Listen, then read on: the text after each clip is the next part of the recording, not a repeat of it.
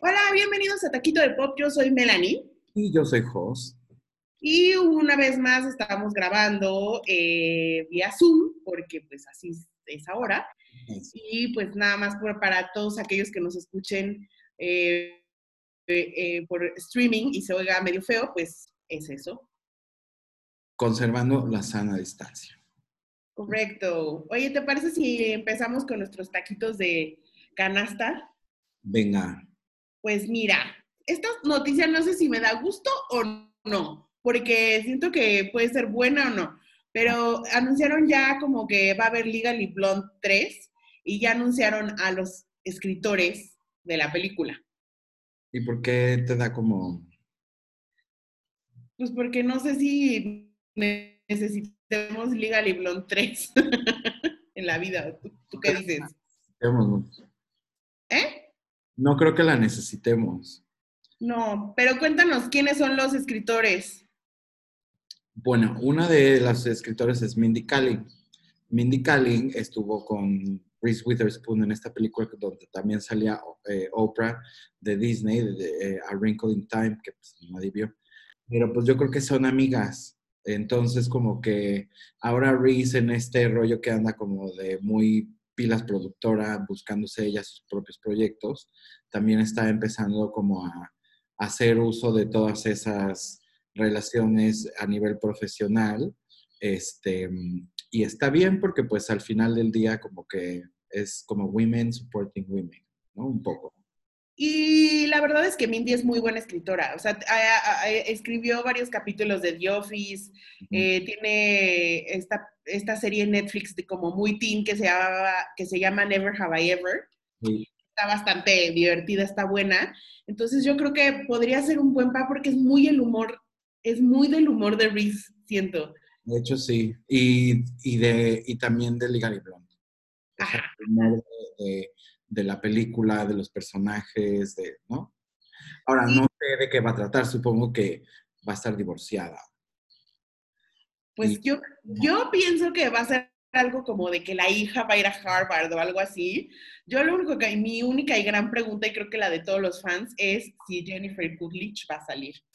Más les vale. Es más, como que Jennifer Coolidge tenga un hijo que sea como el novio de la hija de, de Legally Blonde, este, y que, y que todo el desmadre sea como alrededor de como de ellos dos. sí, no, no creo. Y luego las mamás como que se meten, porque pues al final del día quieres ver al- a, a Legally Blonde con su amiga la señora de las uñas. Sí, no creo que ya sea, bueno, a menos de que ahora salga como que tiene un imperio de uñas, yo no creo que ya sea nada más la señora que hace las uñas. También me gustaría, Ojalá se haya vuelto ultra rica, pero que siga siendo tan naca como es. Eso totalmente, es una gloria. y también me gustaría que saliera Selma Blair, aunque sea un cameo por ahí. Estaría bueno que Selma Blair fuera como la mamá de la otra niña, ya sabes que también es una hija de puta, como O una maestra, una maestra mala.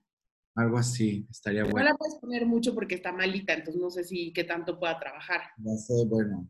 Pero también puede salir este Holland Taylor. ¿Te acuerdas que salía Holland Taylor y ella era como la maestra? Ajá. Que salga otra vez. Bueno, puede ser. Oye, otra noticia que, eh, que, que- que involucra mujeres, pero esta es como, nos hace quedar mal, la verdad.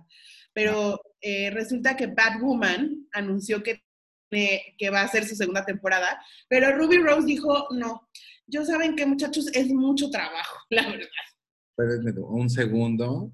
Este, pero ¿en qué momento no crees que va a ser mucho trabajo cuando decides ser una, una, o sea, un programa de televisión con un cierto número de capítulos basado en un personaje que claramente va a exigir pues un esfuerzo físico mayor, ¿no? Y además ya entrenaste para la primera temporada, mana. O sea, ya en la segunda te debe de venir mucho más leve.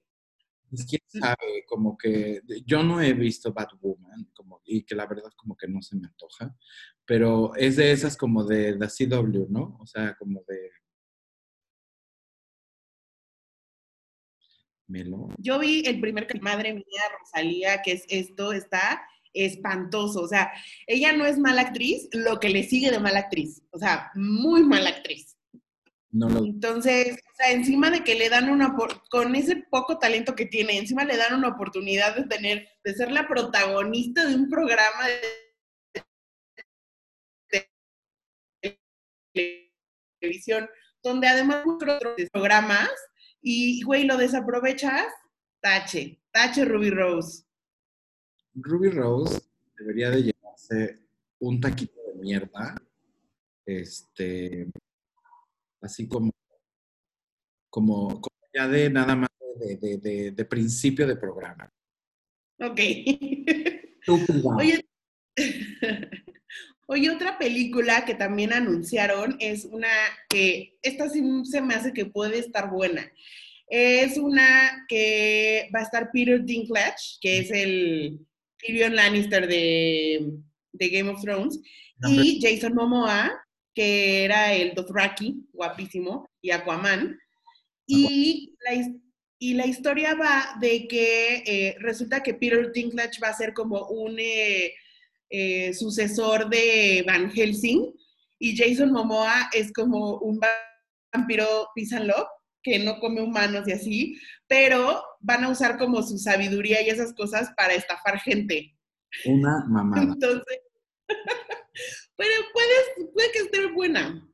La verdad, eh, confío en Peter Dinklage. Bueno, sí, es cierto, es buen actor. No sé, entraría en un proyecto horrible. No, entonces confío en él. ¿no? ¿Cómo? Estuvo en X-Men. Estuvo en X-Men y salió en Thor también. ¿En dónde? En Thor. Ah, es cierto. ¿Y nunca he hecho alguna película de comedia? ¿Te acuerdas de la de Penélope? Que salía Cristina Ricci con... Ahí él sale también. Sí ha hecho, sí ha hecho según yo. Tenía esa nariz de puerca. Ajá. Ya. Y él era el galán, ¿no? O algo así. No, era como un investigador que quería ah, sacar a la, sacar a la luz a la nariz de puerco. No, ok.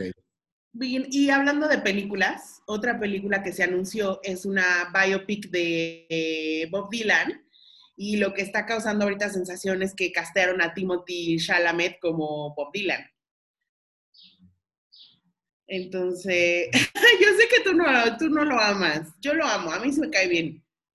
Pero ni a vos Yo sí estoy necesitamos que nos hablen de... Pues sí, ¿no? Yeah. Is he, I mean, es como un ultra trovador, ¿no? Es, es, es un poco eso, pero además como el rey del folk, digamos. Claro, o sea, es un hombre que hasta tiene un premio Nobel. Bueno, le, Sí es un, sí es un big, big, big, big shot, pero, pero pues, que se espera hasta que se muera, ¿no? Para que esté más... pues el, que, el tema es que Bob Dylan la está, la está produciendo, entonces Ah, ok. como que me da un poco de esperanzas que digas como de, ok, él aprobó que Timothy Chalamet fuera Prueba- quien lo interpretara y también como que al final dices, ok, se subió, a lo mejor sí quería a alguien muy taquillero, pero también sí lo escogió. A mí yo todavía no decido si es buen actor o no. A mí no me parece, eh, eh, o sea, una cosa así como, como, como súper brillante o fuera de lo común, no, me parece que lo hace bien, pero, pero tal vez es un poco el, el- el momento, ya sabes, y un poco también cómo lo han vendido y el tipo de películas que ha hecho, como que siento que eso, eso de alguna manera eh, ayuda como a que su perfil sea como de actor como más serio, ¿no? Los Mira, yo me, um, yo me quedo con Call Me By Your Name y con la de Beautiful Boy que hizo con Steve Carell, que es brutal. Ya las otras películas se me hacen como, "Mm, ok, pero bueno, En Lady Bird era como, pues, Pues el chavo novio ahí, normal. Y, y el, y en, en Little Women, pues es el, el- el galán. Oye, esta noticia, güey, ya, please. Ahora salió que va a haber un libro de cocina de, este, de Friends con todas las recetas que medio comenta la Mónica. El flan, birthday flan. Ujú. ¿Te acuerdas del- Seguramente va a venir la receta esa donde Rachel se le quedan pegadas las hojas y hace un cochinero ahí horrible. Este, pero bueno, ya, please dejen que esa serie muera. Bueno, no muera, pero ya. A mí, a mí lo que se me hace extraño es que todo eso es noticia. Imagínate cada vez que de Star Wars dije, sacaran una noticia de que sacaron una porquería nueva. Es como, ok, sí es un fandom gigantesco de gente básica en el mundo, pero tiene que existir y ahí está. Pero lo que yo no entiendo es por qué sigue siendo noticia Friends. O sea, es como si hubiera todo el tiempo gente hablando de Sex and the City, ¿ya sabes? Sí, es que no sé, o sea, no sé, el fenómeno de Friends es muy extraño, porque te digo, yo, o sea, a mí me gustaba la serie y ha llegado a un punto ahorita en que ya la, la empiezo a detestar, ¿sabes? O sea, como de, güey, ya. Pero es como de un tiempo para acá, ¿no? Como este año específicamente. No, a mí ya lleva un buen rato que ya digo, ya no puedo ver un capítulo más. O sea, los he visto miles de veces. Ya no puedo. Y además creo eh, que también hay un punto en el que ya se me hace que sí está como un poco dated. Sí, Ya, como que ya no me ya no me, ya no me parece tan divertida. no, de acuerdo. Oye, vamos a darle seguimiento a una noticia que hablamos la semana pasada, que es que la Mary Kate Olsen se está divorciando de su, su aún esposo Oliver Sarkozy y resulta que ya por fin encontró a dónde irse con todo su mugrero. Entonces rentó una casita en los Hamptons por 325 mil dólares al mes. Pero le estaba peleando el seguro. Yo no, no te lo juro, no lo entiendo. Porque pues, o sea, esa vieja tiene para asegurarse lo que quiera. Que tiene dinero para que le dé lo que quiera. Así. Sí, pero yo lo- era lo que te decía, que a lo mejor lo del seguro es porque cuando compras un seguro nuevo, pierdes como todos tus derechos de antigüedad. O sea, a lo mejor ella no quiere perder sus derechos de antigüedad. No. y por eso quiere su seguro. Se me hace que era nada más como por ponerle un dolor de huevos al güey. Así de así, pues te la voy a poner difícil. Pues pr- probablemente, pero bueno, ya se resolvió, por la, ya la mujer ya se fue a, antes del tiempo que le dieron. dónde fumar y dónde comer y dónde ser anoréxica y dónde vestirse con su hermana como harapientas. Exacto, ya todo bien, todo en paz por si tenían la preocupación muy, A mí me preocupaba, la verdad. Sí, pobre, iba a estar homeless ahí en Nueva York. Oye, cuéntame algo, a ver, cuéntame qué pasó con Lana del Rey, porque yo me acuerdo que hace unos años la, la jodieron mucho en la prensa por una canción, o sea, por la letra de una canción, y ahorita como que ella misma sola lo revivió y se echó tierra, se autoechó tierra.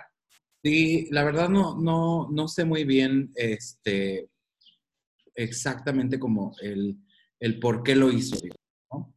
Pero, pero efectivamente como que cuando salió su primer disco, la acusaron de, de glorificar la violencia en, dentro de una relación, porque de alguna manera pues como que su, o sea, tenía una línea, justamente creo que en... en- en- violence, ¿no? Violence, pero eso es como el segundo disco. Pero, pero tenía líneas como de dando a entender que el güey le pegaba y ella se quedaba con él, ¿no? Porque, porque todo lo demás era eh, increíble y a ella le gustaba.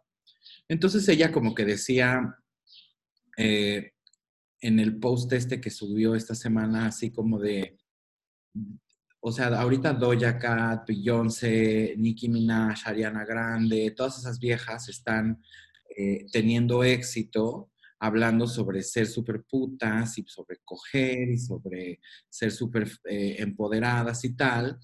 Y de alguna manera lo que, lo que, como que lo que ella estaba dando a entender se hizo un desmadre fue que ella estaba diciendo que si ella no hubiera tenido que defenderse de esas, de esas, este, de esas acusaciones en su momento y sobre todo si ella no, este, si ella no aceptara o no, o no pidiera o no pusiera sobre la mesa que eh, dentro del feminismo tiene que haber eh, un, un lugar, digamos, como para las mujeres como ella, un poco más como sumisas de alguna manera, como que no tienen un problema en ser un poco más sumisas, en ser como, y no, no, no, no ir necesariamente en contra del feminismo, que pues una mujer sumisa no viene al caso, ¿sabes?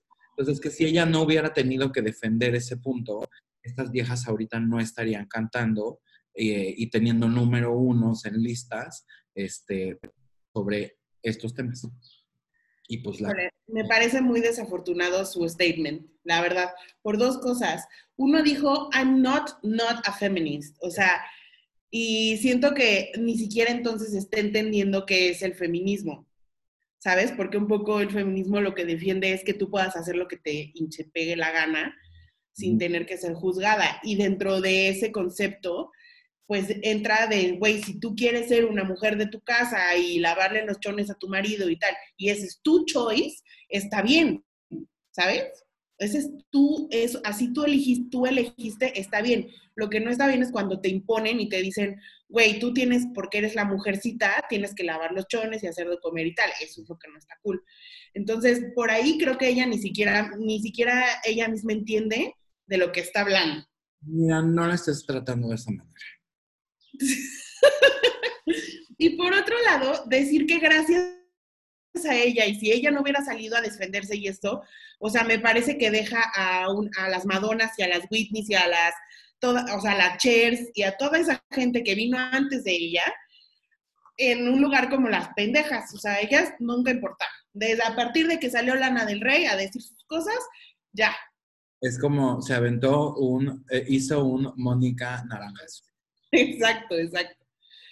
Mira, Entonces, Yo entiendo lo que ella decía y luego se armó un desmadre porque empezaron a decir que qué casualidad que todas las artistas que había mencionado eran negras y entonces salieron así como de es una racista, bla, bla, bla.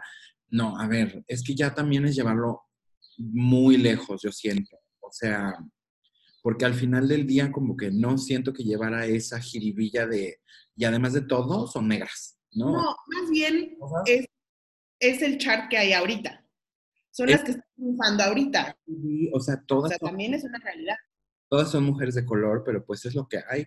No hay una sola que esté ahí como más o menos ni, bueno, hay la Taylor y es, pero La Taylor, la Gaga, la Miley y así, pero pues, o sea, ahorita las que están triunfando y las que tienen hit songs son estas viejas. Entonces como que ella también salió y dijo, ¿cómo es posible que lo, lo, lo, lo, lo volteen y como que de alguna manera todos los medios, este, pues esta narrativa de, de- co- continúen con esta narrativa de, de enfrentar mujeres una con otra, como cambiando el discurso y manipulando el discurso, pero pues ahí, mana, si no querías que pasara todo eso, pues te hubieras quedado callada, te hubieras ahorrado tu postcito y Yo más bien creo que el wording fue lo que no le ayudó, porque a lo mejor pudo haber, pudo haber dicho como de, oigan, pues yo en ese momento estaba en una relación que yo creía que estaba bien, ahorita ya no estoy en ese punto, tal, tal, tal, y qué bueno que haya mujeres co- como Doña Cat y tal, ¿sabes? Como que la manera en como lo hubiera escrito, si lo hubiera hecho como en positivo, creo que le hubiera evitado muchos problemas de PR. De acuerdo y pues le hubiera evitado también tener que salir dos o tres veces, porque ya salió dos o tres veces a decir, oigan, a ver, espérense tantito, ya déjenme en paz. Lo que pasa es que también va a sacar un, este, va a sacar un libro. Entonces ella en el segundo post que sacó como para explicar un poco, dijo, tal vez lo que yo hice mal fue no, no explicar por qué estoy diciendo esto. O sea, Ujú. hablo de esto en el libro. Por eso ya me acordé. Entonces, hablo de esto en el libro, pero yo no les dije que era por el libro, entonces como que se, se salió también un poco de, de contexto. Sí, de contexto. Lo que digo es, a ver, si no quieren los artistas meterse en escándalos, no abran la boca y ya, o sea, no es necesario, no es a huevo, no tienen que, que ya sabes, Postear. no tienen que postar si no quieren, que le hagan como, como que le hagan como Jason Derulo. Ahora me, ahora me pongo a pensar que a lo mejor pudo haber sido un PR stunt, Pues en una de esas. porque va a sacar un libro y la gente, y si ahorita está diciendo que esto que está hablando bien en su libro es como de, ah, pues hay que, vamos a tener que comprar el libro para leer qué dice. Claro, sí, seguramente sí. Mira, todo en Hollywood es turbio, Melanie. Todo es fríamente calculado. Turbio. Oye, y otra cosa muy fríamente calculada, ¿qué pasó con Matt Lauer? Lauer. Pues Matt Lauer Lauer. es este señor que estaba en uno de estos programas tipo hoy, en la mañana, pero en Estados Unidos. El Y- más famoso. El más famoso. y tal.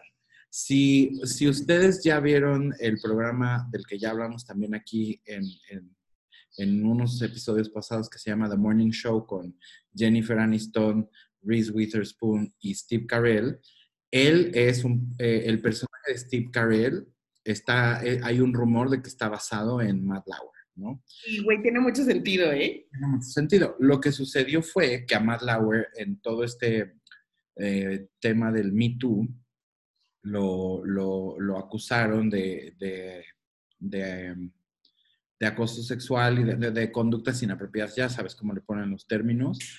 Eh, y el que destapó todo esto fue este, Ronan Farrow, el hijo de Mia Farrow, este, que también está, pues obviamente, eh, Y él- Woody Allen. ¿eh? Y Woody Allen. Exacto. Eh, no, bueno, pero él no, él no es su hijo.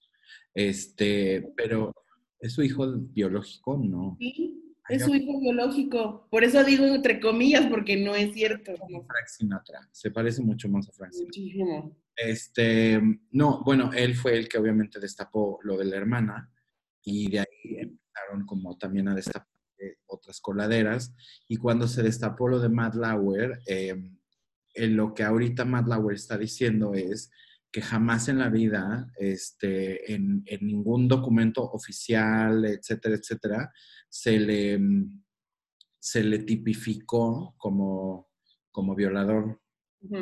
Entonces que él no tenía, o sea que lo que él quería era que pues casi casi eh, todos se echaran para atrás este, y, y- y no, y, o sea, y lo dejaran de llamar que es un no, o sea, no, la ley no lo calificó como violador.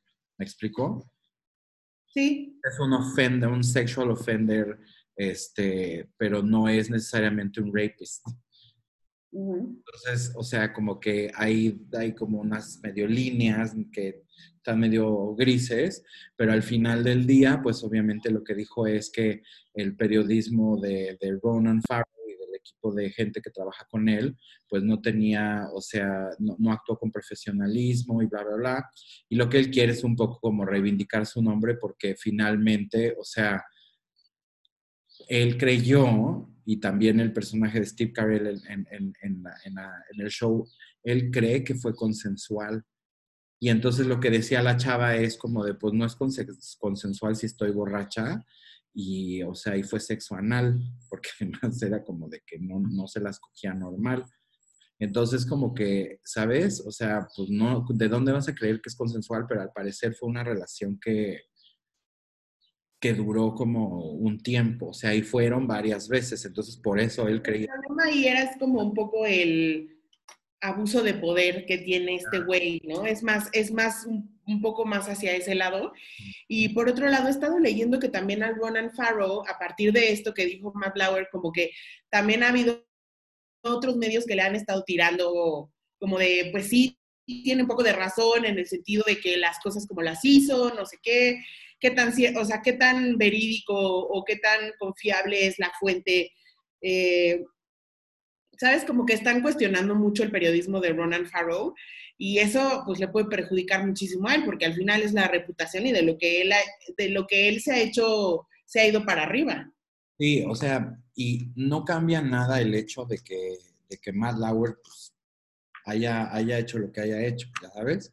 El tema es que lo que él dice es, o sea, como que, ¿por qué tú me estás metiendo en un Seamos justos, ¿no? Como, donde yo no me, me- o sea, donde yo no estoy metido por ley?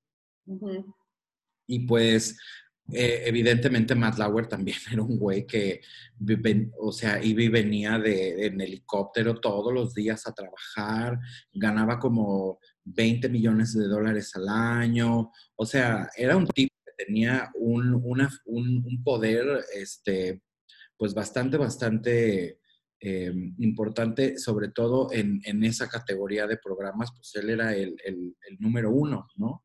¿no? Y dentro, y dentro del canal. O sea, y de eso pasas a no tener nada, pues Sí. igual Sí, dices, oye, o sea, entiendo que, la, que sí la cagué, pero, pero yo creía que era consensual y pues a lo mejor en ese momento yo no entendía por qué este, era, era abuso, ¿no? Porque al final del día yo tenía una posición de poder por sobre esta persona y, y esta persona de alguna manera se sentía como, como amenazada, ¿no? Como por ese poder. Obligada, se sintió obligada. Claro. Así que, pues digo, es es- es es súper, súper este, delicado, pero pues yo creo que este güey no va a volver a hacer nada. Y qué fuerte, ¿no? Porque también sí, sí te quedas pensando como de, pues, güey, pues de algo tiene que vivir el güey también, ¿no? Y si también es lo único que sabe hacer. Pues bueno, pero bueno, está bien, ni modo. Consecuencias. ¿Mm? Consecuencias. Oye, ¿te parece si vamos a nuestro tema principal? Deja, a ver, platícales mientras voy poniendo mi pantalla. El otro día Melanie y yo estábamos platicando eh, en una de estas conversaciones que nosotros tenemos de quién es Muy profundas conversaciones que José y yo tenemos. muy profundas conversaciones. Este, ¿quién de las familias del espectáculo este, son este, como el, el, pues el ma- menos famoso, digamos, el, el menos, no sé cómo decirlo en español, porque en inglés se, se- o sea, se entiende bien, es como el, el que es chafa, Es como el, un poco el chafa. el menos mejor, al que le va menos bien, ¿no? El chafa. El hermano chafa, ándale, exactamente. Pones un ejemplo, por ejemplo, de aquí de México, a lo mejor. Benny Por ejemplo, aquí en México tenemos, por un lado, a Benny Barra, que tiene mucha fama por ser Timbiriche y sus canciones como solista y teatro musical tal, y por el otro lado, el perdedor de Alejandro Ibarra. el perdedor. Entonces, bueno, vamos a darle primero con los Hemsworth. Los Hemsworth. Esos son Liam. Liam es el de la izquierda y el otro, ¿cómo se llama? Chris, Chris Hemsworth. Entonces, uno es Thor, que es Chris, y el otro es el ex. Pues mira, los dos han estado en franquicias grandes porque Liam estuvo en Hango, en Hunger Games. Hunger Games. Pero sí, la verdad, o sea, no era el protagonista de Hunger Games, era el novio dejado de Hunger Games. Y pues Chris Hemsworth sí es un house name del grupo del mundo de los superhéroes. Yo creo que Liam se ha quedado un poco estancado porque incluso, y aquí te das cuenta que es el lesser brother, porque incluso hizo casting para ser Thor y se lo ganó el hermano. Mae, Mae, no, Mae quiere participar. no, dice que no es cierto, que el Hunger Games es el mejor. Mae, mae, basta. Es que hay un perro aquí afuera y mi bebé, pues, quiere salir a ver qué, qué está sucediendo. What's the 411? Llama. Shh, váyase. Eh, bueno, sigue, eh, sí. eh, Liam es el lesser brother. Exacto. Tienen otro hermano que también es actor, pero ese es como famoso en Australia. Ese no dio el brinco hacia la internacionalización. Entonces ese es el. Ujú. Pero no, o sea, sí, pero no. Ese no, no lo conté. Imagínate qué tan lesser es que ni siquiera lo contaste. Exacto. Después tenemos a los Cyruses. híjole. Aquí obviamente la famosísima es Miley, ¿no? Ella es la ultra mega famosa de esa familia. Y luego luego sigue Noah Cyrus, que me caga su cara porque es como muy grande, es muy carona, no sé cómo explicarlo. Qué vieja más fea, Melanie. Fea. Y entonces, pues, y siempre, y ya ha dicho como varias veces que es horrible vivir a la sombra de la Miley. Le voy a hacer más grande para que le vean la cara. Qué pinche fea es. Ok, Después eh, está Brandy. sí. De Brandy tiene un programa con la mamá, ¿no? Y como un reality, de, ellas hacen como house swappings, que es que remodelan casas y luego las venden. Ajá. No, Y luego sigue Trace, que house flipping, flip, flip, flip. Luego sigue Trey Cyrus.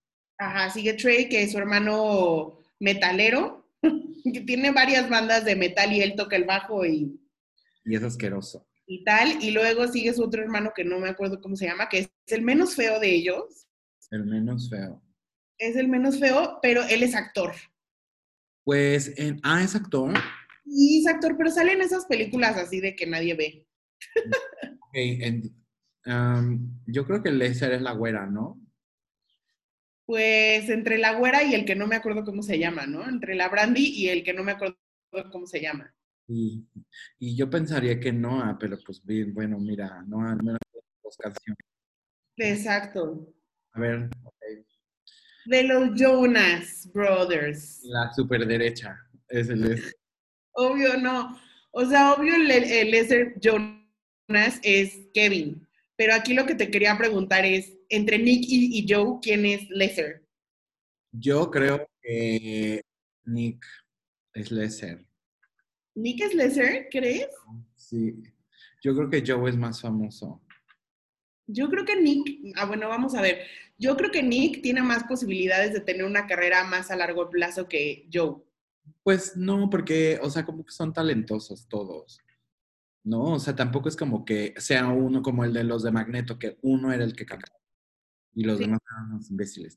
O sea, como que todos hacen algo. El hermano, el hermano, el, el que es el Lesser es Kevin, pero pues ese, o sea, tuvo un reality ahí con la, con la esposa, salió en, el, en The Apprentice, o sea, realmente como que además es como el menos agraciado, como que no, no es muy, no es muy angelado, diría tu tía.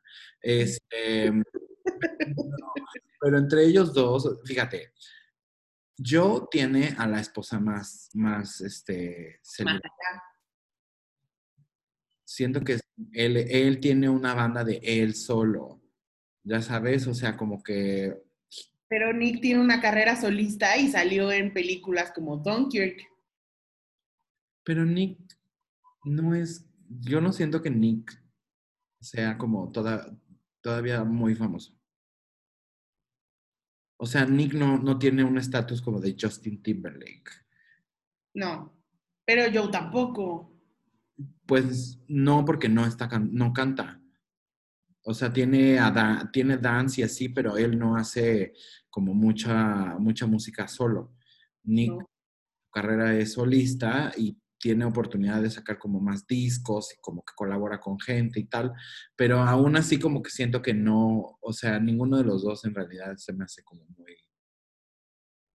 Bueno, yo digo que Nick y tú dices que Joe. Entonces, ahí, ahí vamos a, a pasar a la siguiente. Cambio, los tres juntos, no, no es cierto. Ahora tenemos a los Roberts. Pues la señora de, ok, está primero Julia Roberts, ahora está Eric Roberts y luego no sé quién es, no sé cómo. Su otra hermana que se llama Lisa Roberts, que Lisa es más como productora y así, y ha participado en casi todas las películas de Julia Roberts, como La Amiga, la del pueblo, la del no sé qué. Esa es. Obviamente, eso es la Leslie Roberts. Pero también aquí es como un family feud porque no se llevan bien. ¿Ninguno? Se lleva bien Julia con esta vieja, más o menos, y de plano no se llevan bien con el tren de locura de Eric Roberts. ¿A dos? Sí. Mm, Y creo que tienen como una media hermana que tampoco que se odian. Sí, ya sé quién Ah. Sí. La Es- chica está, Emma Roberts es, es, es hija de Eric Roberts. Correcto. Sí, de Eric. Luego tenemos a los Arquette. Aquí va a estar difícil escoger quién es el Lesser. No, no, espérate. La, o sea, primero está Patricia Arquette, luego está David Arquette, luego está Rosanna Arquette y luego está Alexis Arquette. Sí, que Roxana Arquette es la ganadora porque ya tiene Oscars y Golden Globes y miles de películas y es muy famosa. Sí. Eh, después David Arquette como que tuvo una época ahí en los fina- finales de los 90, principios de los 2000, como que fue muy famosillo. Salió en Scream y salió en Never Been Kissed y estas cosas. La Roxana Arquette, Rosanna Arquette, no me acuerdo de ella. Eh, Rosanna Arquette es actriz, es la más grande de todos y hacía como películas así como muy edgy, vamos a decir. edgy.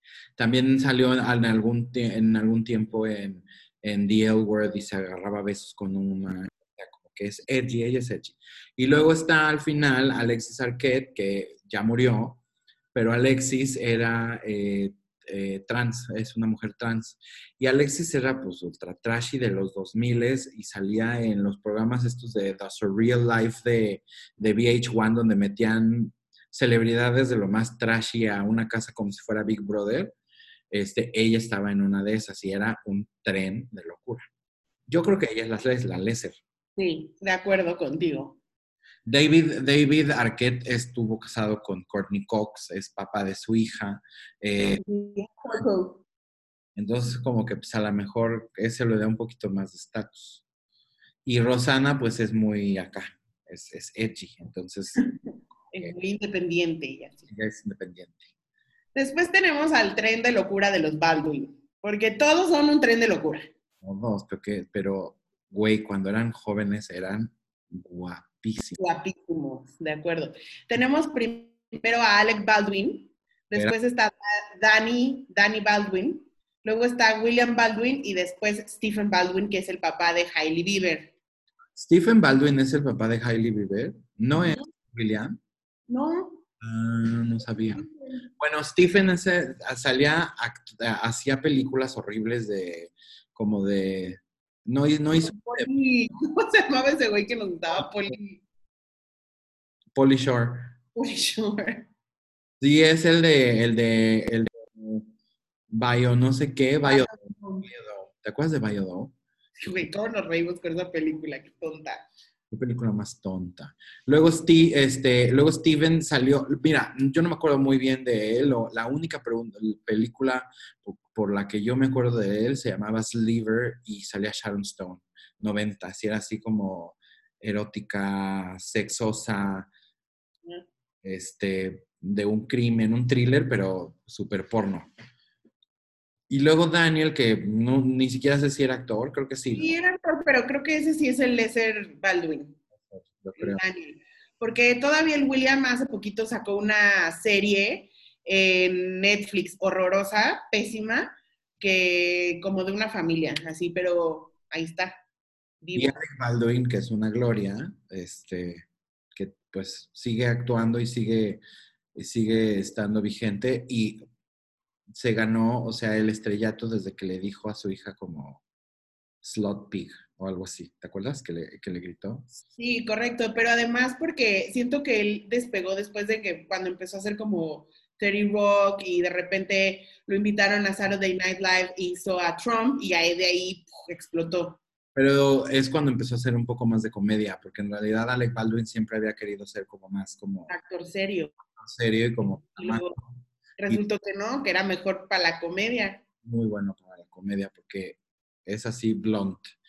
Luego, pues los Feldstein, pero aunque él no se, no, bueno, él no se hace llamar Feldstein en, Es que él se llama Jonah Hill, o sea, Hill es su, su segundo nombre. ah, ok, Jonah Hill Feldstein entonces. Ajá. Bueno, pues Jonah Hill Feldstein es hermano de Beanie Feldstein, que ahí dice en, el- en la, en la dice brother. Bueno, Jonah Hill es actor desde Superbad, ¿no? Que creo que es la primera película en que yo lo vi y ya ahorita ya también hace muchas películas como actor serio, ya ha estado nominado al Oscar, Oscar. es una celebridad de esas como importantes. Y Vin está como empezando, entonces ha hecho dos, tres cosas, pero las cosas que ha hecho siento que han sido muy escogidas, ¿no? Salió de la mejor amiga de Lady Bird en Lady Bird, salió también en Booksmart, que es una película también de, chavitas adolescentes. Ahorita una película que va a empezar, este, digo que van a How to Make a Star o algo así se llama, donde ella ya es la protagonista. Y también va a salir de Mónica Levinsky en American Crime Story, en la historia de, es la tercera temporada eh, y es la, pues el de, lo que pasó con Bill Clinton y el escándalo sexual que tuvo con, con Mónica Levinsky. Entonces ella va a ser eh, Mónica Levinsky. Aquí yo creo que no, no, no creo que hay un lesser brother porque siento que Jonah lleva más tiempo en la industria y se ha posicionado, se ha ido también posicionando en su carrera. Se empezó siendo como un goofball y ya ahorita hace cosas más serias y más interesantes. Incluso tiene una línea con Adidas porque es un style icon por alguna razón. Y Vini pues está empezando. Entonces, o sea, está empezando, pero las cosas que ha hecho la han posicionado también como una medio it girl. Es una It Girl porque además también es como del universo de Ben Platt y cantan juntos, eran mejores amigos de la, de la- desde la primaria, entonces como que de alguna manera los dos también se están haciendo famosos juntos y, y ahorita hay un rumor de que, de que Ryan Murphy quiere revivir Glee y quiere que Vinny esté en Glee Eh, y Ben Platt y la Lea Michelle. Entonces, Ay, qué horror. mm, Bueno, eh, luego tenemos a la Simpson. qué linda. Y Ashley con su carita nueva. Nueva, nuevísima, qué bruta. Sí, bueno, pues aquí obviamente Jessica Simpson fue la que empezó siendo la estrella y después la hermana eh, tuvo un reality show en, eh, en MTV que era como de cuando, escri- cuando estaba escribiendo su disco. Y la verdad del disco a mí me encanta. Autobiography. Auto- autobiography. Eh, pues a mí, curiosamente, o no sé si, no sé, pero en ese momento yo disfrutaba más a Jessica o a, a Ashley que a Jessica. Total. Jessica lo que pasa es que es, es increíble porque no puedes creer que sea tan estúpida, ¿sabes? Pero tiene como una onda en donde parece que es muy estúpida, pero no es tan estúpida. Entonces por eso me cae bien. Pero Ashley era como más, era como más ligera Más interesante también lo que hacía, ¿no? ver. Eh, se, se veía que como que Ashley también estaba tratando de hacer su propio camino y dejar de ser como comparada un poco de "Ay, la hermana de Jessica y tal, entonces eh, su música era distinta, este, ¿no? O sea, todo su en el camino siento que se perdió en el camino, o sea, porque Jessica, yo te puedo decir varias canciones de Ashley Simpson y no te puedo decir una sola canción famosa de Jessica Simpson. sí tiene. No sé, claro que tiene, pero yo no me la sé. Bueno, Pero además siento que la Ashley perdió un poco el camino, ya se volvió como housewife, como así, y ahorita regresó a la música con su novio, que es el hijo de, Diana Ross. de Diana Ross, exactamente.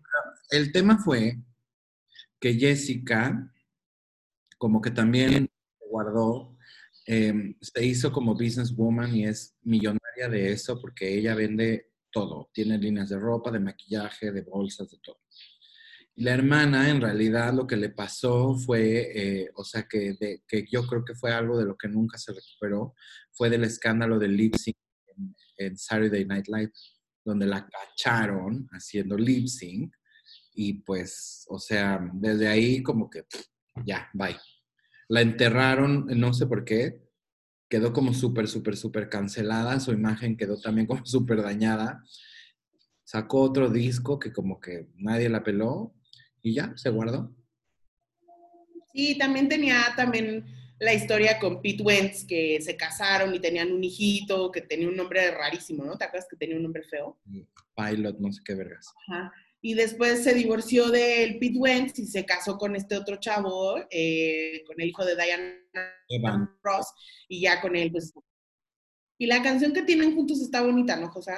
Tienen un reality en, en E, que no sé pasaron aquí porque yo no veo ahí, pero, pero este, pero el Evan and, se llama Evan and Ashley o algo así, el, el- y el grupo también se llama Evan and Ashley. Pues cantan como countrycito, como folkcito y pop, como más suavecito, como más adulto, o sea, ay Dios mío. Bueno, luego tenemos a las hermanas Spears, Britney Spears y Jamie Lynn. Claramente Jamie Lynn es la lesser, o sea, claro, pero híjole. Ay, mi Britney chula. Pero sí, o sea, Jamie Lynn su carrera, porque fíjate que está, sí pintaba para que iba a ser para um, Estrellita, la Jamie Lynn, porque su programa Soy Bueno. 101, ajá, eso, era muy famoso, pero luego fue Teen Mom embarazó, y Disney la canceló para siempre, y tuvo a su hija Madison. correcto. Luego se volvió, o sea, estuvo un rato ahí. Luego creo que se quiso hacer eh, country singer. y- Ujú, Pues, No le pegó. la peló. Y luego se volvió a casar. Tiene como ahora mm, este, un bebé o dos bebés, no sé. Pero pues en realidad, o sea, ella ya, mm, después de, después de ese último intento de querer ser actriz, este, digo, cantante country, pues ya. Y lo único que sí escuché es que querían revivir el programa, porque ya ves que ahora quieren revivir Lizzie McGuire y quieren revivir este, varios, y, y- y el de ella también lo querían revivir. Bueno, pues bueno, aquí pobrecitas las dos. Después tenemos a las Knowles. Tenemos a Beyoncé y a Solange. Solange es la lesser. Solange es la lesser, pero creo que también ella lo ha hecho bien porque no salió a, a- o sea, no salió y dijo quiero ser estrella de hip hop, este pop como Beyoncé. Ella hace sus cosas como un poco más Al principio sí. y al principio sí, pero después como que se volvió más artsy, ¿no? mucho más artsy. Ella está casada o estaba, no sé si ya se divorció, porque creo que se, se está divorciando. Pero ella estaba casada con un eh, filmmaker. Y era un filmmaker que además como que hacía cosas muy, muy este, visuales y como muy, ya sabes, como profundas y tal. Y la verdad es que esta chava lo que estaba haciendo era como explorar un poco más como su, sus raíces y, y- y su identidad como mujer negra, pero desde un, desde un aspecto un poco más hacia lo Erika Badu, hacia lo, este, incluso un poco hasta como de Grace Jones, ya sabes, como esta onda muy visual de, Grace Jones. Eh, y creo que fue la mejor decisión que pudo haber tomado esta chava porque no hay ya manera en la que mm, las puedan comparar. Evidentemente, el éxito de Solange eh, nunca se va a comparar al éxito de Beyoncé, pero Solange en el, digamos, en el nicho en el que se mueve, está cabrona. Ajá. Sí, a mí me parece que lo que, lo que está, o sea, más bien ella decidió encontrar su nicho y ser la mejor de, de lo que, porque es como, como de, se me, hace- se me figura un poco como lo que hace eh, FKA Twigs, como ese estilo muy artsy, muy eh, R&B, como muy, muy cool. La verdad, el disco de, el, el último, el, el último disco que sacó es Sí. súper bueno, es muy bonito. Am, a mí me gusta más el pasado, pero, pero yo creo que de todos los, de todos los discos que Solange eh, sacó, me parece que, que ese es el, eh, o sea, el que de verdad puede ser, porque además lo hizo muy visual. eh, ¿Ese es el de Don't Touch My Hair? ¿Es ese? Ah, ese es el que yo decía. Una cosa brutal. Este, Brutal. pero, pero, y siento, fíjate, que la hermana ahora es la que está un poco, ¿Está más qué? está en problemas, Beyoncé, más que, más que Solange ahorita. Porque, porque Beyoncé como que tiene que seguir de alguna manera, o sea, what's next with Beyoncé? Y me da un poco de miedo por Beyoncé que Lemonade haya sido su, su, su más Mejor. y su pico, ¿no? Porque ya también me pongo a pensar y digo, ¿hacia dónde más se podría mover En cambio, Solange puede seguir experimental y puede seguir, ya sabes, entonces como que ella sí sigue, sí, sí tiene chance de, de ser un poco más flexible en cómo, en cómo construye su marca. Y la Beyoncé, como es más famosa y es más, pues tiene que pensarle un poco más qué, va a hacer. Y ya quisiera Beyoncé hacer lo que hace la hermana, ¿eh? Sí. Sí, la verdad es que, mira, las dos son muy talentosas y se, y se quieren, que es importante. Se quieren. Tenemos este tren de locura. O sea, obviamente aquí el Lesser, Turbo Lesser, Mil Lesser es Frankie Grande, No, que es el hermano de Grande. el, el hermano Ariana Grande con Ariana Grande. El hermano de Ariana Grande es una cosa triste, triste, triste, triste, triste, triste. Es como, literal, es como si fuera un, este, es como Sander, de la casa de los dibujos. Sí, ¿sabes qué pasó? Que Ariana desde chiquita se hizo famosa porque salía en estas series de, no sé si era de Disney o de Nickelodeon, pero como que siento que él siempre tuvo envidia de que la hermana se volviera famosa y él no. Entonces, como que ya que Ariana se hizo solista, este, cantante de coleta de caballo, el Frankie aprovechó y dijo, pues es mi momento de brillar. Entonces la acompañaba a los premios, así como lo ven aquí en la foto disfrazado de... Que es un como elfo, circuit, eh, Exacto. Con alas, güey, o sea, no sé. Entonces, y creo que ha hecho como varios realities, ¿no? Estuvo en Big Brother, eh, cosas así, pero pues el güey nunca va a hacer nada porque no tiene ni un talento el güey. y porque además he's fucking annoying. Es annoying, ¿sí? Es una jota súper liosa. Es como de esas personas que son súper extra todo el tiempo y todo el tiempo quieren estar acá de energía, que dices, rayitas, moderación, modulación, este... No, él no puede. Pero- Ahora, ahora tenemos a las Olsen, que aquí Mary Kate y Ashley es un combo, o sea, Ajá. ese es un combo, no las puedes separar. Y la otra hermana es Elizabeth Olsen, que si se acuerdan es la Scarlet Witch y ha salido en varias películas como más indie, y pues también esa está como su carrera apenas empezando, despegando, entonces yo la pondría como la lesser, no sé, ¿tú qué opinas? ¿No? Las pondría a las gemelas Olsen como las Lesser. Siento que esta niña tiene, o sea, esta niña tiene un estatus ya como de young Hollywood este, actress con futuro de Oscar, porque esta niña en algún punto va a dar esa sorpresa. Eh, ha estado, como dices, en películas como indie, pero también eh, es, una, es una persona que puede darte ese rango de también poder salir en películas como de acción y de superhéroe. Salió en King Kong, no, King Kong no, en Godzilla. Eh, eh, en la eh, de las últimas Godzillas que hicieron, salió y luego, este, pues, Marvel. ¿Y las otras qué? Pues ahí las otras en el mundo de la moda. No, ellas nada más se dedican a hacer. O Ellas sea, son. Solo son. Pero en algún punto ellas fueron las y esta niña no. Ahorita a lo mejor ya cambiaron los papeles. Qué viejas más feas. La hermana es preciosa. Elizabeth Olsen se me hace preciosa. Pero las, las Mary Kate y Ashley Olsen, qué feas mujeres. Porque parece que tienen como 20 años más de lo que realmente tienen. Tienen como 33 años, se ven de 50. Sí, de acuerdo. Después tenemos a los gemelos Sprouse, porque ¿Quiénes son? Los dos son lessers. no, o sea, los, aquí por lo que quise ponerlos es la, a diferencia de las Olsen, estos niños ya han logrado separarse, en su- o sea, en hacer cada uno lo que quiere.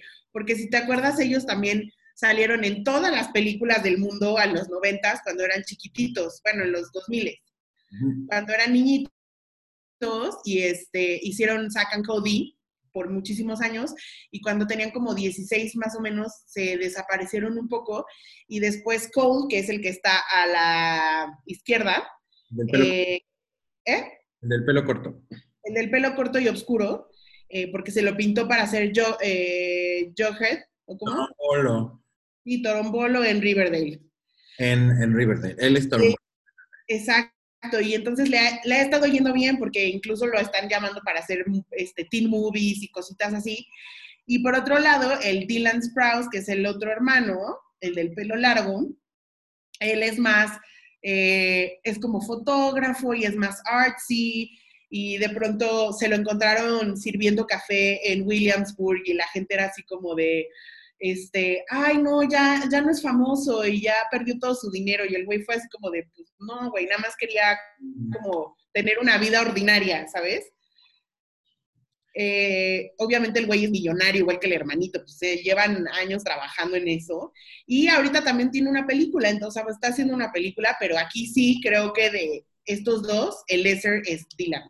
Aunque los dos son lessers. Sí, pero no. Son estrellas de televisión. No tanto. Sí. Bueno, y luego, Bueno, pues para terminar un poco, teníamos que incluir al clan de hermanas más importante de la televisión royalty estadounidense, y obviamente son las Kardashian Jenner, no puedo con ella. que pues ah, está Kendall, eh, Courtney, en medio está Chloe, luego está Kylie y luego Kim. Entonces, obviamente Kim y Kylie son las menos lesser, porque pues, Kim las hizo a todas y Kylie es la billonaria de la familia. Exacto. Entonces nos quedan las otras tres. Que yo dije que la ley es Courtney. Y yo, de, bueno, sí, tú decías que Courtney, Yo dije, tú dices que, que Kendall, ¿no? no, yo no decía que, que, bueno, yo dije que Kendall es la que menos dinero tiene de todas. Tiene todas. Sí, pero tiene su carrera de muda bastante bien montada. Pero es que mira, de cómo lo vamos a medir, porque si es por dinero, pues sí, Kendall. Pero si es por relevancia, pues Courtney. Pues sí, menos es, vi- es, es modelo y es amiga de Gigi. O sea, como que, ¿sabes? Está más como in the know.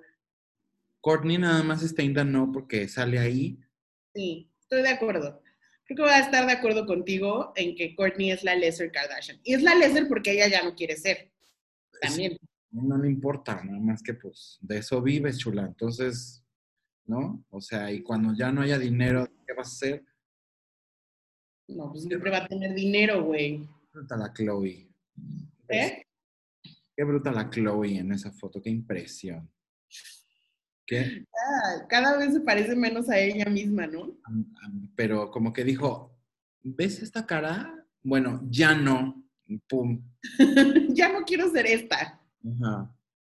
Bueno, para terminar, pues aquí puro swag en estas fotos.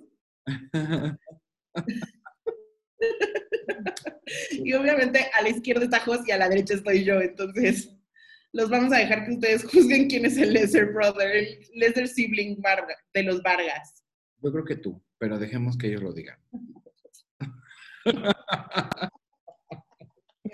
No es cierto. A ver, y luego entonces vamos a pasar a lo que estamos viendo, ¿right?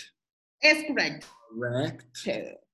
Y lo que estoy viendo, más bien, es eh, esta serie de Netflix que se llama, de Netflix, no, perdóname, de HBO, que se llama Run. Mm, Y eh, esta serie se la protagonizan Merit, eh, mm. que es esta chava muy buena actriz eh, que vimos como en las en series como Nurse Jackie y en estas en esta serie que estaba en Netflix, ¿te acuerdas cómo se llamaba? Un- un- Unbelievable, Inconcebible. esa mera. Y luego está eh, de, de- de su love interest sale Dom Hall eh, Gleason, que es este pelirrojo divino que salía en Harry Potter. Ay, ¿te gusta? Y, ay, sí, se me hace guapo. Qué pelirrojo. Y bueno, la serie trata que ellos dos eran novios en la universidad, se separan por cuestiones de la vida y deciden que cuando, lo, cuando uno le mande mensajito al otro con la palabra run, si los dos contestan, se tienen que ver en una estación del, del tren y se van a perder por Estados Unidos por una semana. Entonces, pues el primer capítulo comienza así, obviamente se mandan el, se- él le manda mensaje a ella y ella le contesta y deja todo, y deja su vida, tal, tal, tal. Ella es como una bored housewife y se encuentra, y él es como un, este, como de estos eh, speakers motivacionales. Y se encuentran y están en el tren y bueno, va, va sucediendo. Lo que está muy bueno es que es, esta serie, serie la produce Phoebe Waller-Bridge, que es la chava de Fleabag. Entonces, de pronto vas encontrando que es como un thriller de comedia, pero, pero muy, al la comedia de ella, que es muy oscura, eh, no es una comedia que te embuenas de risa, ja, ja, ja, no, no. O sea, es como de, te da risa la situación en realidad en la que están. Eh, siento que es, con cada capítulo se va poniendo más interesante y se va poniendo mejor la serie. Y la neta es que ella es una súper buena actriz. O sea, ella es, es, muy, es muy cagada. Bien, Merit. Sí, Merit. Y sale, y sale en la serie de Phoebe como un cameo, o sea, como un personaje ahí. Hubieras empezado por ahí. Bueno, sale Phoebe ahí en un personaje muy extraño. Ajá. Pero sí, se las recomiendo. Se llama Run y está en HBO. Súper. Muy bien. Muy bien. Entonces, pues pasemos a nuestros taquitos. Estoy de acuerdo con los taquitos. Primero tú. ¿Yo? ¿Yo? Bueno, yo le voy a dar mi taquito de pop a John Krasinski. Uno, porque es mi novio de toda la vida y él no lo sabe aún, pero de- desde hace mucho somos novios. Pero eh, fíjate que ahora en esta pandemia creo un, un, un programa en YouTube que se llama Some Good News. Ujú. Y eh, lo que trató él es como, o sea, lo hizo de la manera más casera que podía, ¿no? O sea, pues, eh, prácticamente en su casa. Sus hijas le dibujaron el loguito y se dedicó a encontrar videos y cosas en internet que fueran buenas noticias en esta época de la pandemia. Y eso fue el- como la premisa de su programa y de repente empezó a tener, obviamente tiene muchos amigos famosos. Ah.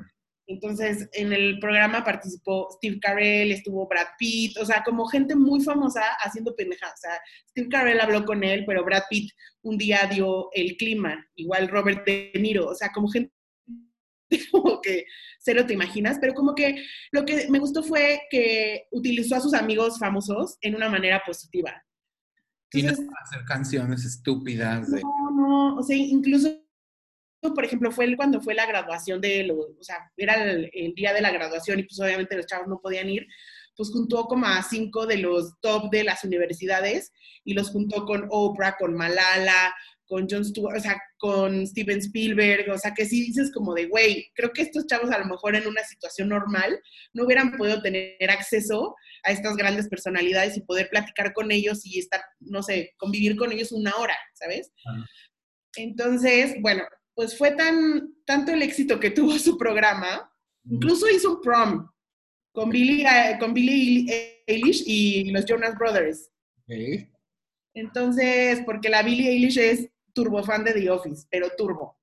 Entonces, bueno, este, el caso es que le fue tan bien que ganó varios webbies ahorita que salieron. Y entonces una, una productora le compró los derechos de su programa y ahora ya van a hacerlo como de manera formal. Ya John Krasinski no va a ser el, el host, pero va a ser productor. Entonces, good for him. Creo que hizo una cosa muy buena, muy orgánica, le salió súper bien y fue como de las cosas, de las mejores cosas que yo he visto durante esta pandemia. Y mi taquito de mierda va para el señor Drake. Ah, sí, dásela. Porque resulta que va y hace una canción en donde habla de que se coge a, a Kendall Jenner y a Gigi Hadid y que sigue por aquí, por arriba, por abajo. ¿De Kylie. quién? Ah, a Kylie. Ajá. A Kylie, sí, cierto, no a Kendall. A Kylie, no sé qué. Y después cuando sale la canción y todo el mundo le dice como de, güey, ¿qué pedo? O sea, ¿por qué estás diciendo esas cosas y tal, tal, tal? El güey dice, ay, no, perdón, pe- no pensé que les fuera a ofender. No cierto. No dije. No, sí lo dijo, pero como dijo de, güey, no pensé que les fuera a ofender, ¿verdad? Ay, pendejo, ajá. Pero, ¿sabes qué me molesta, Jos?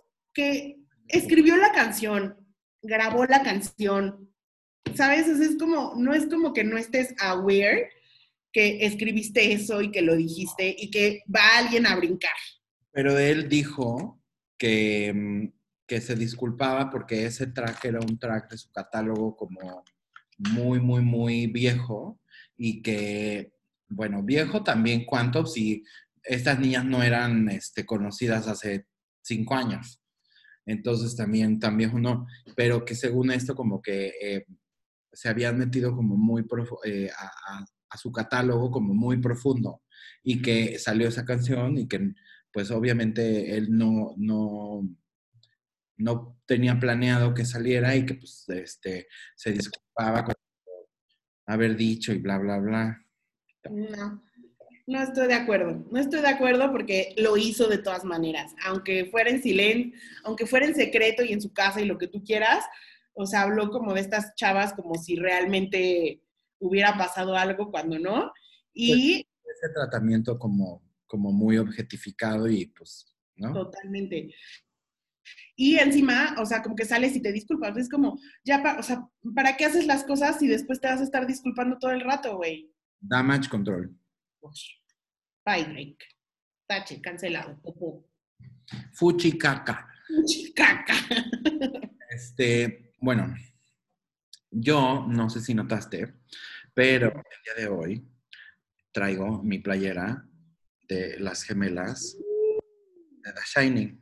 Ajá. Pues resulta ser que mi taquito de pop justamente se lo voy a dar a que hoy, se- bueno, este fin de semana se cumplieron, eh, bueno, más bien esta semana, no sé cuándo, pero se cumplieron 40 años de que salió The Shining, que es una de mis películas favoritas, eh, que todavía la veo y me muero de, de miedo y que si no la han visto, pues deberían de verla, porque la verdad es que es una de las mejores películas de terror que existen en el mundo.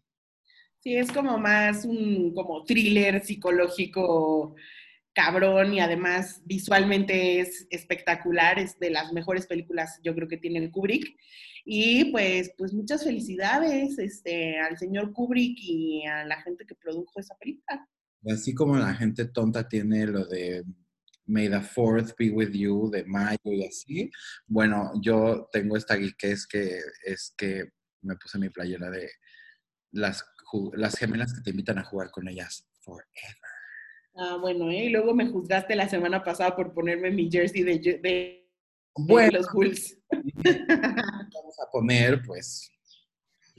eh, y luego mi taquito de mierda es para Zack Snyder, director o cuasi director, porque en realidad no terminó la película, eh, tuvo que entrar Joss Whedon, de, que venía de hacer Avengers, a, a, pues prácticamente a terminar la película en cuestión como de postproducción, porque el hijo de Zack Snyder se suicidó. Entonces, Pero a ver, es que no estás diciendo qué película. Justice League de DC con el Superman, la Mujer Maravilla, el Batman, el Flash. Eh, y entonces no terminó en la película. La película fue una basura y durante mucho tiempo existió este rumor de que había un Zack Snyder de la película. Eso quiere decir que había una versión de este director de la película que no fue evidentemente la que se estrenó. Entonces ahora este, salió la noticia de que la van a estrenar, eh, la, versión del director de, de, Zack Snyder, la van a este, estrenar en HBO Max. Y yo lo que me pregunto es, primero, ¿who cares? Y segundo, ¿qué tanto puede cambiar la película? O sea, porque Joss Whedon hizo muchos reshoots. Muchos reshoots y además obviamente pues en el, en el proceso de postproducción también hacen mucho mucha este y cambian incluso narrativas y todo qué tanto puede haber que haga que esa película sea buena o mejorcita de, de la que ya salió. Yo, o sea, honestamente dudo y más bien le van a meter como tres escenas donde vaya un villano que descartaron o algo así y ya. Oye, ¿quién, ¿quién se te hace mejor director? ¿Zack o Josh? O Joss? Mm, Pues no sé, o sea, como que... O sea, porque Joss Whedon hizo buen trabajo en Avengers, la verdad. Sí, sí, sí, pero también siento que, siento que, siento que Avengers se elevó cuando la, la, cuando la tomaron los rusos. Mm, Bueno, pues sí, sí. Yo es como que sí, la primera la ves y dices, ah, ya, se ve vieja, ya se ve fea. Bueno, eso es otra cosa. O sea, pero sí tienes razón. O sea, siento que lo, la- lo que tengo en la mente son las, las películas de los, de los hermanos Russo. Ajá.